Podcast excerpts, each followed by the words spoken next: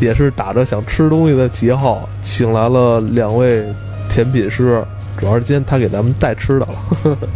特别好吃，但是现在得录完节目才能吃。对对对，对，因为他们是这个虽然是创业团队啊，但是一直追求那个味道上的极致的享受，哎，所以这个就是属于跟我特别像，有强迫症的这种类型的，所以他们做的东西真的非常好吃。他们现在也有一家店叫玫瑰先生，是不是？咱们现在有请玫瑰先生的玫瑰先生来跟大家打个招呼。哎哈喽，大家好，我是玫瑰先生。还有坐在你身边的这个新知小姐姐，嗯，大家好，我是新知。我想问一下，你们这家店现在做的有多久了？入行差不多有三年多了，然后等于是一直在从事甜品这块的工作。现在主要是以这种堂食加外卖的形式来营业，是吧？对，因为其实更主要的是做一些定制化的，像婚礼蛋糕啊，还有公司的会议茶歇，包括一些呃个人的一些定制，按照您的要求，往后来做一些定制，就不同于市面上那些就是大众化流水线出来的东西。哦，对对对对对。就是特别好吃，因为这个这个行业是怎么起来的呢？我觉得可能跟最近，别说最近几年嘛，最近十年，这咖啡、甜品、烘焙、面包是一起起来的。对，对，它可能能让人觉得能给自己带来更高的这个幸福感，所以一开始呢，只要有就行。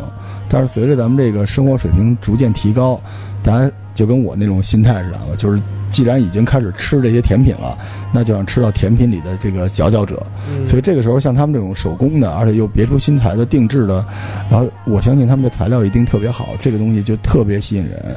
对，关键现在有很多人以这种食物来代餐，他这顿饭我不吃这个正餐了，是吧？我喝点咖啡，吃一点甜品，哎，这就算一顿饭了。是不是现在这种私人的这种定制的需求也挺大的呀？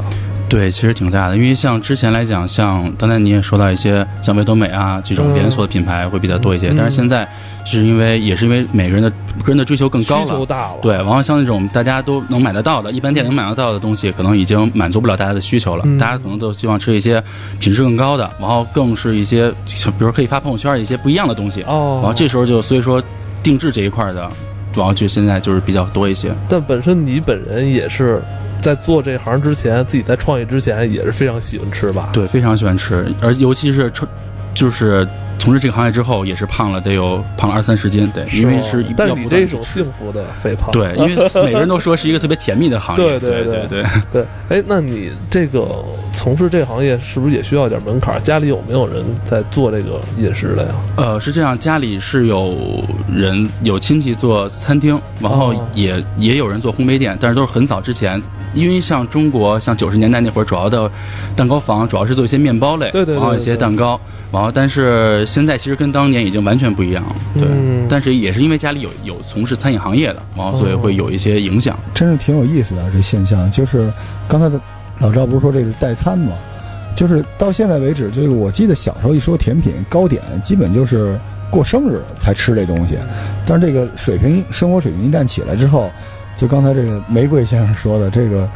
呃，发个朋友圈都要吃一下，这已经变成这个生活品质的一个 logo 了。你没发现朋友圈里有很多地方，比如去一些特别有名的咖啡店，你咖啡没什么可拍的，是吧？都是一样的，对，就是一黑水，是吧？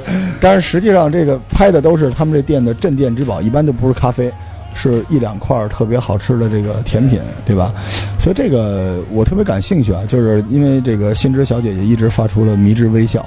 就我不知道你们这个玫瑰老梅和老新，你们两个在你们这个店里边，呃，咱们先说说你们这是一什么店，然后你们再说说你们俩是怎么分工的呀？呃，其实我们的分工还比较明确吧，就是说我们两个都是都是烘焙师，然后都负责烘焙这一块。当然，像对外的一些可能是一些呃和客户一些联系啊什么，是不是我这边来负责？然后像一些产品的研发，包括一些学习，包括包括一些提升，是由呃他那边来负责。意见有不一样的地方吧？是不是？对对对，会有不一样的地方。对，因为还挺多的，是吧？对，因为像现在来讲，做一些定制多一些，就会有一些新的研发。那研发的过程中，肯定会有很多的选择。然后，那在不同选择面前，大家的想法也是不一样的。嗯，对，然后会有分歧，但是其实最后会还都比较和平的解决了。因为其实大家都是热爱这个行业，然后呢想把东西做好，所以大家目标是一样的。明白。现在像你们店里边有没有几款特别？特别棒的这种属于是店长推荐级的产品，嗯能不能帮我们介绍一下？像我们店里最最最返返返点率最高的啊，其实就是红丝绒，就是比较经典的一款红。丝绒蛋糕对？对对啊哦，对，这款比较多。这款是出自于谁之手啊？呃共同创作的。共同创作，，因为其实红丝绒之前就有，但是像我们就是就像像刚才我说的，我们现在这些定制的蛋糕，它不同于像市面上一些连锁店，嗯，都是它都会我们都会根据就是不同的客户的要求进行去改良去调整。哦比如甜度啊，对对，都可以去定。对，所以说每个方子，比如说这个蛋糕可能它其实就是普通的戚风蛋糕，嗯。但是呢，它可能多少年前就有，对对对。对，但是我们会去调整方子，更适合比如说现在人消费者的口味，然后去去去做调整。比如说像像我们小时候九十年代那会儿，蛋糕很多时候都是植物奶油或者是黄油蛋糕，对对对。吃着很腻，因为那会儿就像刚才那个全都会。全都会说的，对。就是那会儿可能过年的不是过生日的时候，一年才吃那么一次蛋糕。对对对但是现在不一样了，现在如果说我可能一周像您刚才说，我每天都会吃点小甜品，那如果这个时候再给黄油或者这种植物人造的奶油，那肯定会觉得腻，而且对身体也是特别的不好。对，哦，这这还真是，因为我记得咱们小时候吃那个奶油蛋糕，那奶奶油在上边都是硬的，那那是典型的那种植植物性的那个，对对对对，其实说是植物奶油，是其实是对它一种美化了，因为哦其实说话它根本就它就不算奶油，不算奶油，因为植物里边怎么会有奶呢？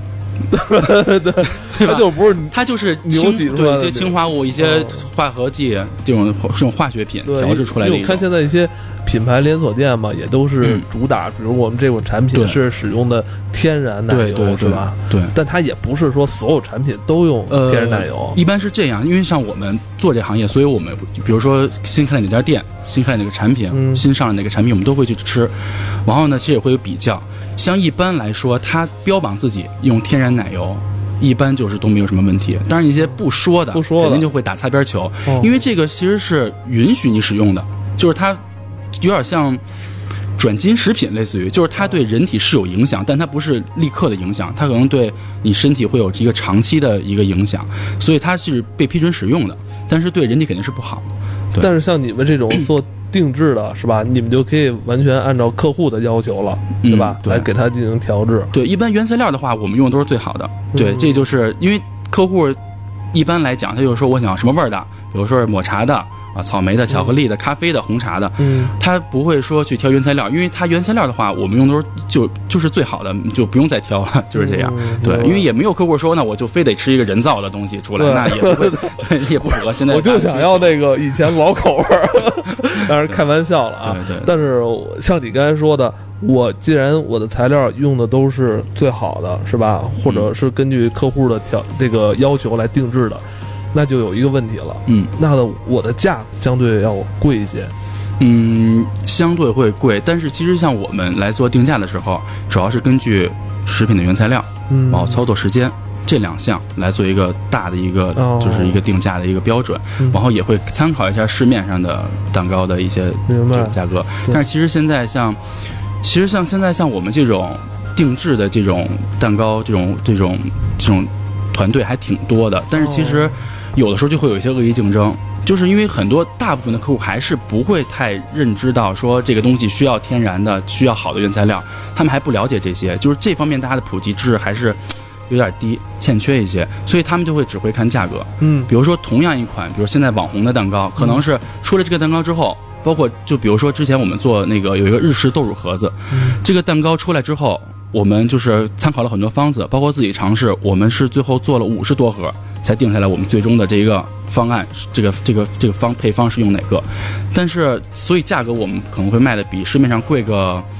百分之二三十，也就这样子，因为原材料也好，然后包括，呃，研发时间我们都会计算到进去。嗯但是可能市面上就卖的很便宜，但是它原材料就不一样，就是包括技艺手法也都不一样。但是我觉得这嗯不要紧，你们是属于是研发加运营 一起做的，你们可以严把这个研发制作的过程，那这时候就看你们的手艺了。对。如果是咱这手艺是吧，能牵住这个顾客的胃口，那你不怕他去找第二家去，对对吧？其实像我们这样，就是像像我们现在，其实主要就是靠一些就是一般来讲，从我们这订过蛋、订过蛋糕、订过甜品的人，嗯一般就不会去别家了。是吧？对，我觉得这是这就跟有时候我在外边饭馆，就我们家附近那个地方吃宫保鸡丁一样。其实宫保鸡丁基本上每个餐馆都有，但是你就会觉得有一家的是最合你的口味儿的。对对，其实我觉得这跟时代可能也有关系啊。你知道这个挺有意思，就是不同的区域，它对这个这个味道的这个偏爱不一样。像中国咱们南方啊，一般吃东西是吧都齁了吧唧的，是因为那个地方从古代就有糖，嗯，没有盐。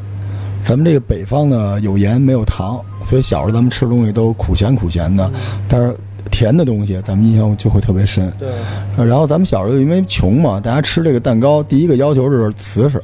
嗯，所以我那时候我去吃蛋糕，那奶油就跟你说似的，就是还有嚼劲儿了，嘎吱嘎吱的，你也不知道什么玩意儿，反正吃了。但是现在现在人不一样，也挺奇怪的，就是他需要这种甜品，呃，不甜，嗯，对吧？他需要这个浓香，但不香，这这个味道就是一直在发生变化。因为我我比较喜欢研究这些数数据之类的东西啊，就是实际上你看啊，现在这个烘焙师它有一个重要的功能是把这个东西做得好看。比如同样的材料，秘方咱俩做，一蛋糕红丝绒出来可能跟一披萨似的，对吧？但是人家会做。可是我今儿想这个解密一个事儿，就这个甜品啊，咱们分很多种类啊，待会儿需要你们给介绍一下。但是归了包堆的，也就那么几样东西，咱能不能把它都给掰开？因为刚才咱们大概说了个奶油，其实我今儿才知道，这个什么动物奶油更好，是吧？对那黄油算，黄油也分动物黄油和植物黄油。哦。对。你看，对。哦，因为他刚才说的那个黄油也被归为不好那一类，我心里咯噔一下，因为我今儿早上起来刚吃完那个黄油，你知道咱咱小时候看那《猫和老鼠》里面那杰瑞老扛着一大奶酪跑来跑去，那是奶酪，是吧？这个是是这样的啊，就是我们小时候都觉得那种东西都归类在甜品里边，嗯但也不知道是什么。我特别想让你们二位给我们介绍一下，就是一个甜品啊，咱们就是大概是那么几样东西。我现在胡说啊，我觉得肯定有上面这个馅儿，就是这个各种奶油，嗯。还得有这个胚子，这是嗯。这叫这这些东西都是什么材料啊？嗯嗯因为我觉得你们只是用你们的方式把它们重新组合了，咱把它再拆回来，解构开大概哪几样，哪些东西是需要我们注意的。嗯咱们第一个刚才说到了奶油，对吧？嗯嗯。所以现在说的天然奶油是一定是动物奶油。对 OK，对，天然奶油就是从牛奶中提炼出来的油脂，所以叫奶油，就是从牛奶中提取出来的，所以它是天然的，对人体没有负担，因为它都是从。相当于咱们喝牛奶似的，牛奶里边就有奶油，那它都能被人体完全的吸收消化掉，能然后能排泄掉，所以它对人体没有负担。对嗯哦，那为什么还有植物奶油？这跟什么减脂、减肥什么的有关系吗？没有关系。其实是这样，其实比较有意思。像这个甜品，其实是从西方欧洲那边传过来的，但是像植物的黄油、植物的奶油，就都是中国人发明的，对，都是咱们这边发明的。它这里边不产这些东西，就是没有，其其实很有意思。像咱们有时候超市里面去，就比如还是说到，你看有的连锁牌子，它标榜自己是天然黄油奶油，你去吃它的曲奇，可能一盒十多块钱，然后你觉得啊一小盒十多块钱，然后比较贵，然后但是你吃口感。跟你去有的时候去超市里买它那种蛋，超市里的蛋糕房那种饼干曲奇是不一样的。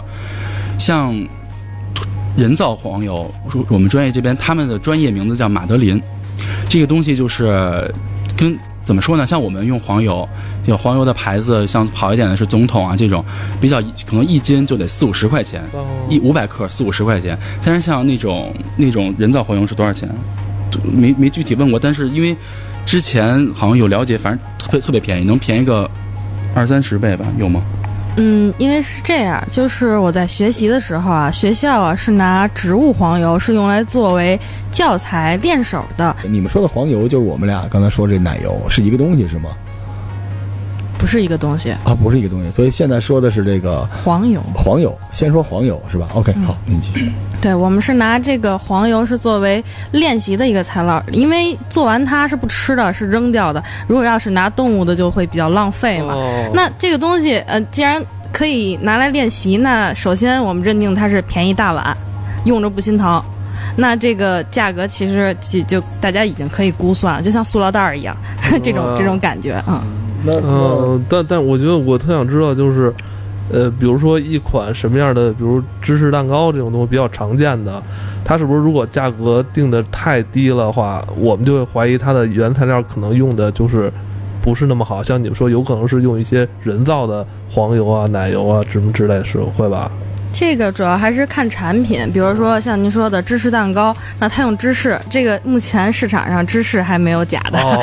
这个这个是做不了假，但是它可能会但是它辅料会添加一些哎，对，多一些凝固剂、添加剂，然后增稠剂，然后会显着嗯很稳定，然后让你给你营造一种哎芝士很浓很香的口感。嗯。嗯、反正就是虽然就是咱们那一分价一分货那个那个大道理，嗯。其实就是便宜的话没好货，但是好货的话肯定不便宜。嗯，我能这么理解吗？就是所以一个甜品，不管是蛋挞、蛋糕、慕斯什么之类的，基本就是上面的这层呃奶油或者叫黄油，这个我管它叫馅儿，然后底下就是这个胚子，是吧？我们刚才聊的这个馅儿这个部分，我还是不太清楚这个奶油和黄油之间是一什么关系啊？黄油黄色的，奶油白色的嘛，你听，你听，你听，人家专业的，对对对。对对对，之前呢，就是我也是，就是在没有入这行之前呢，是困扰了好久，而且经常好多人问我说：“哎，你们那个奶油是不是用蛋清做的？”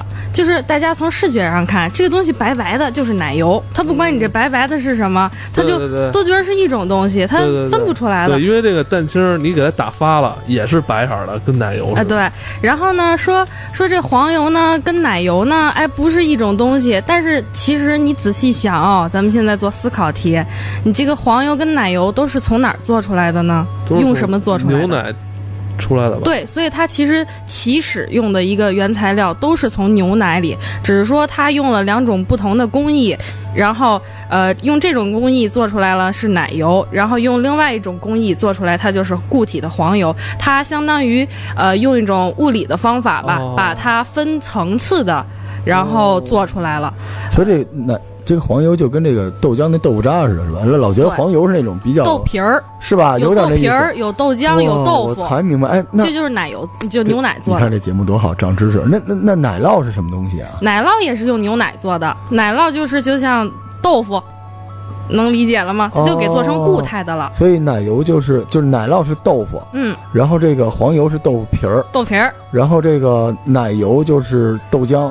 嗯，对，就是超浓的豆浆，里边又有油，又有豆皮儿，又有那个奶酪那个蛋白质，哦它就是一个呃，怎么说呢？一个 cream，就是嗯，糊糊，就是给人幸福感的那种东西。这个这比你们那中药还复杂一层，是不是？那个没没，其实我们那个我都不敢水开水更深，是吧？但是但是这个我现在，哎呦，真真好节目，这是哪来的这么好的节目，是吧？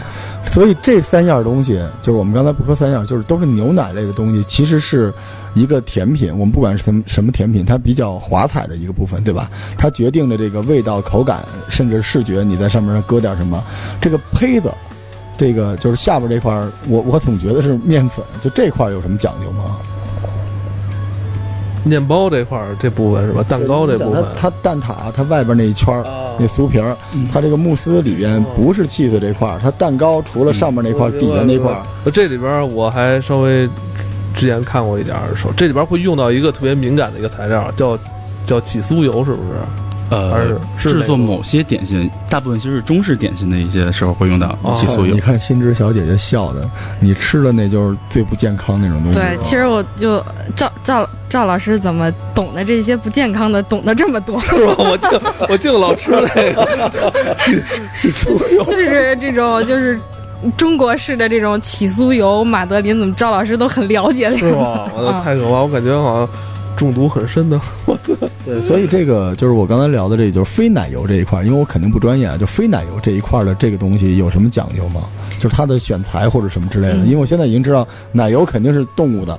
对吧？叫天然的肯定是动物的最好，然后植物的肯定会相对差一些，可能还会加一些混合剂之类的。但是剩下这一块呢，其实是这样，就是我们总说蛋糕，蛋糕，其实蛋糕像咱们平常吃的蛋糕胚子，它主要分为两种，一种就是说靠的是蛋清儿，像刚才那个赵老师说的，蛋清儿把它打发了，用那个力量把这个蛋糕给它撑起来，哦。还有就是靠黄油把它打发了。靠这个力量撑起来，那蛋清儿这个呢，一般就是我们平常吃生日蛋糕里边的戚风蛋糕或者是海绵蛋糕，啊，就是他们也是根据制作工艺不一样，像海戚风蛋糕是说把蛋清儿打发了，蛋清儿跟蛋黄分开，蛋清儿打发，然后再蛋黄加了油、加了水、加了面粉进去，然后再把打发好的蛋清儿跟它搅拌，然后再去烤。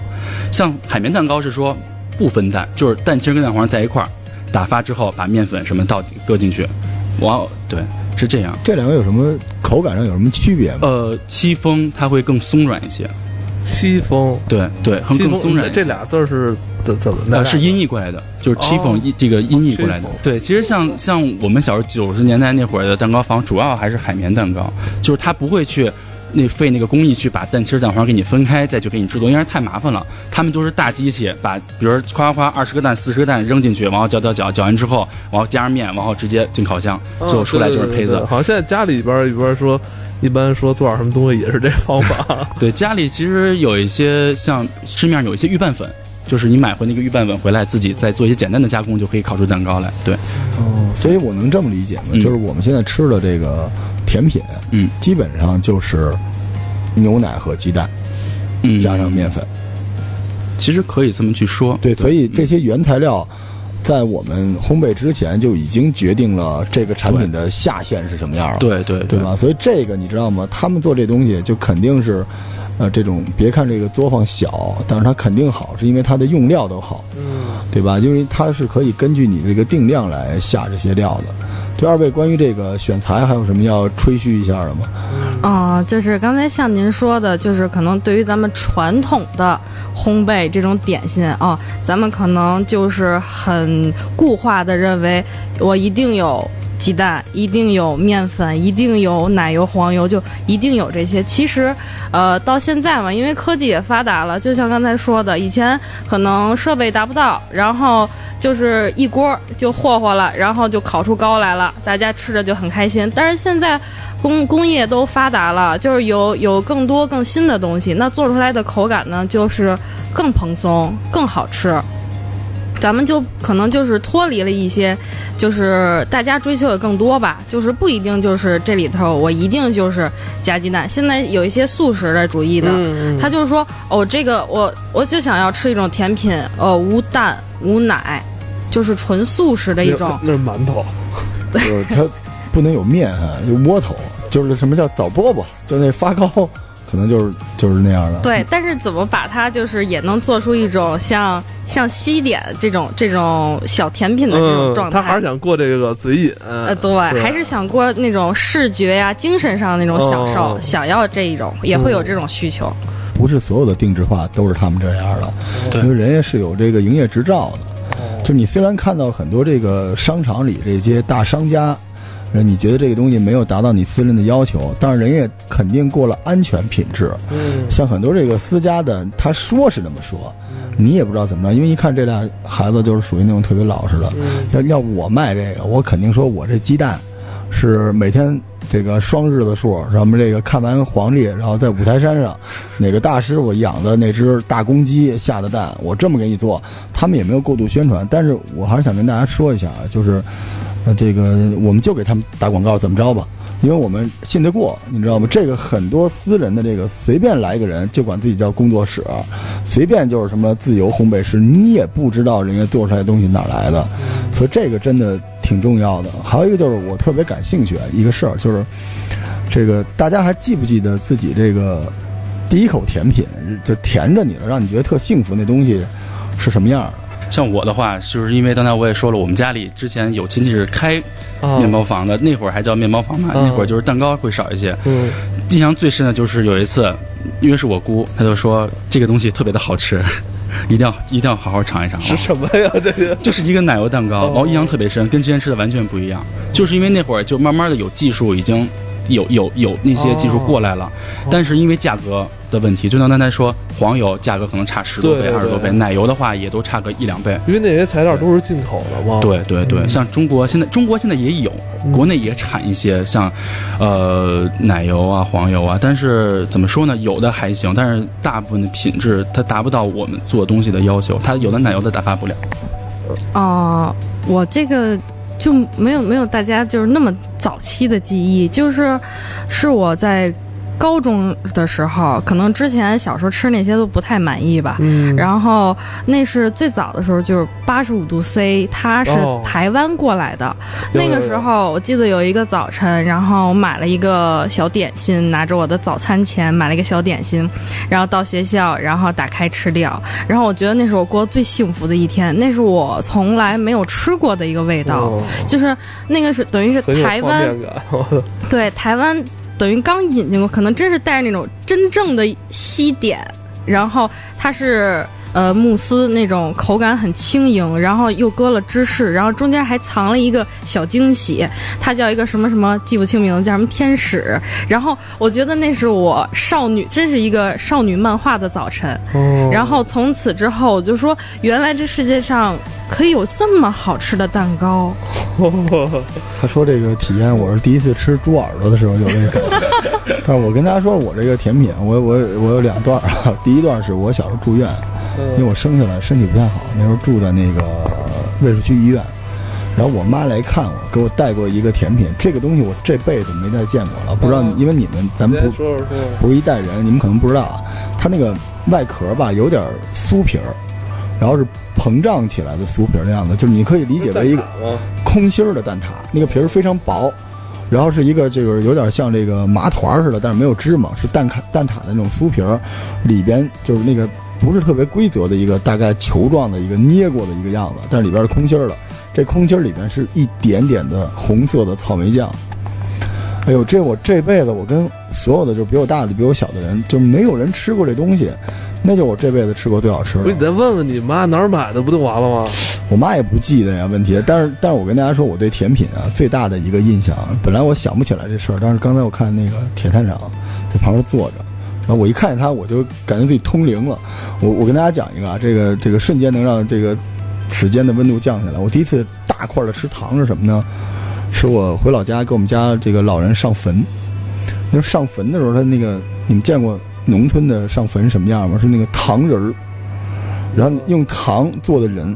后来那天呢，我特别饿，然后也没吃的，就是我妈心也大，我说妈，我想吃东西。我妈说你那个就是坟前面那个灵堂上，你想吃什么你就吃吧。前会儿那那甜甜那大伯，对，我就不是不是大拜，是一菩萨。啊 菩萨，对，然后我妈说了一句就走了，她觉得就是舔两下。后来我妈回来的时候，菩萨就剩腿了，我把菩萨就是特对不起啊，对不对不起对不起，但是那个就是那种那种那种糖那种味道，我就一直记着。然后因为太难吃了，但是特齁的话，所以我 您都吃吧，吃上一腿了，您告诉我太难吃了。所以我特别想找到一个能够取代那个甜味儿的一个一个东西。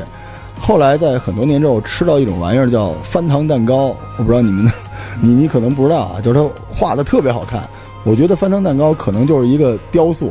我我最大的错误是把它给吃了，是不是叫翻糖蛋糕？就是它可以做的那个造型非常的逼真，但是我吃那个啊，我就不知道什么奶油，是一个机器猫，对我把那个机器猫的头吃了，但是太不太好吃了。这不是我有一个疑问，为什么每次你觉得特别不好吃，你还要坚持给它吃掉啊？哎，你吃这种东西，甜品你会剩一半吗？你会就是我觉得就是不能怂啊，就是自己 开始舔了，怎么也得给它咽了啊。所以这个这个二位关于这个这个蛋糕有什么有？翻糖蛋糕这块是吧？对，对，就是刚才接着刚才没说完，就是说，呃，刚才说蛋糕有用鸡蛋打发，然后来撑起来是蛋糕，还有就是黄油打发。像翻糖蛋糕里面用的就是这种用黄油打发，然后打发之后来撑起整个蛋糕的这种重油，它叫重油蛋糕，有点类似于咱们吃的棒蛋糕那种，就是黄油棒蛋糕那种。不是您，我是让你离近点。哦，哎，但是为什么我是不是说错了？还是嗯就是为什么它造型造的你见过吗？特别逼真那东西，就跟你手办在上面似的。对对对，是这样。因为去年吧，有一个国外的一个蛋糕展，然后有一个中国选手去参加，他当时就是用我们的话说，就感觉就是中国传统捏面人的那个技术、去捏的那个翻糖，然后捏的特别的精细。然后当时，但是他那个是好像是因为他这个蛋糕做的特别逼真，然后给他单立了一个奖项。就当时在这我们这个这个烘焙圈还挺还就是还挺那个震惊的，对。就是特别好看，对对对不好吃。这就跟那脏包正好反过来，对吧呃？？对，因为像翻糖是是用糖，然后还有一些凝固剂，还有一些呃像猪油这种，然后它用这么来做成的，做成有有点类似于咱们橡皮泥或者那种就可塑性比较强的样子。它叫翻糖蛋糕，就是先把蛋糕烤好，然后把糖皮包在上面，然后再用那个糖，因为它已经有点像类似于橡皮泥了，就可以捏各种各样的，只要你手够巧。所以其实就是咱们传统的那个面人技术，面人。